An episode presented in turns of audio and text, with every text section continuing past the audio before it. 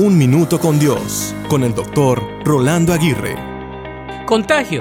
Esta es una de las palabras más escuchadas en estos tiempos del coronavirus. Las preguntas comunes son, ¿te has contagiado del virus? ¿Cómo puedes evitar el contagio? ¿Cómo has salido del contagio aún cuando has estado expuesto o expuesta?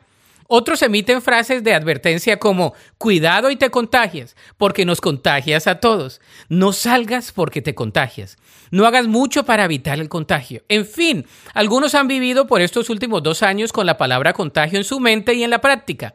Es tanto el temor que algunos han vivido basados en el miedo y otros como si el virus no existiera. Aunque debemos tomar las precauciones pertinentes y cuidarnos concienzudamente para evitar el contagio y no propagarlo, también debemos enfrentar realísticamente esta crisis mundial. ¿Qué tal si le tuviésemos el mismo cuidado de no contagiarnos del virus como se puede contagiar nuestra mente y nuestro corazón?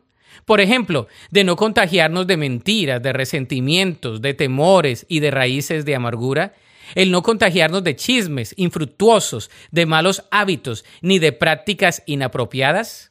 En conclusión, el peor contagio al cual podemos estar expuestos se llama pecado. ¿Qué tal si lo evitamos? Y si hemos pecado, ¿qué tal si pedimos perdón por cada uno de ellos?